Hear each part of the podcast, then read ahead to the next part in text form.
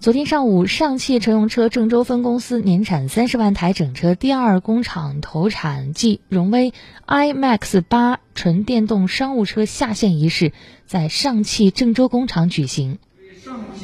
上午十一点半，首台荣威 iMAX 八纯电动商务车缓缓驶出，霸气的外观、精致的内饰、宽敞的空间，牢牢吸引着众人的目光。iMAX 八 EV 车型首席产品官魏新祥介绍，这辆车不仅外表吸睛，内在更是黑科技满满。它现在提供了一个一百八十千瓦电机，那它操控起来的感觉其实会比二点零 T 的发动机都要好非常多，因为没有变速箱了，那所以它整个的这个换挡平顺性也不会有任何的问题，所以这是传统的 MPV 完全无法比拟的。搭载了上汽最新的一个魔方电池，第一个呢它做的非常薄，就算是 MPV 这样的大车啊也不会侵占内部空间。第二个就非常的安全。可以做到零自燃。首台下线的量产荣威 iMAX 八 EV 豪豪华纯电动商务车，是上汽乘用车在郑州下线的第一百二十万辆车，也代表着上汽乘用车郑州分公司年产三十万台整车第二工厂正式投产。上汽集团乘用车郑州分公司总经理丁波表示，第二工厂的投产将助力郑州汽车产业进一步发展。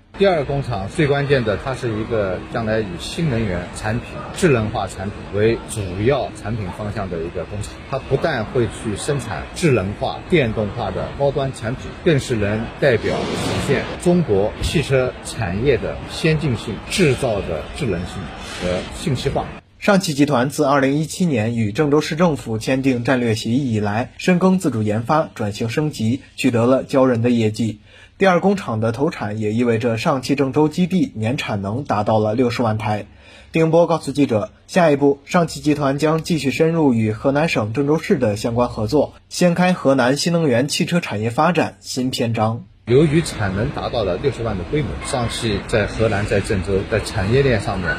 还会有进一步的布局，还有更多的项目会落地。还有更多的新能源车会在郑州落地，来助力河南、助力郑州、助力经开区的工业和汽车产业的高质量发展。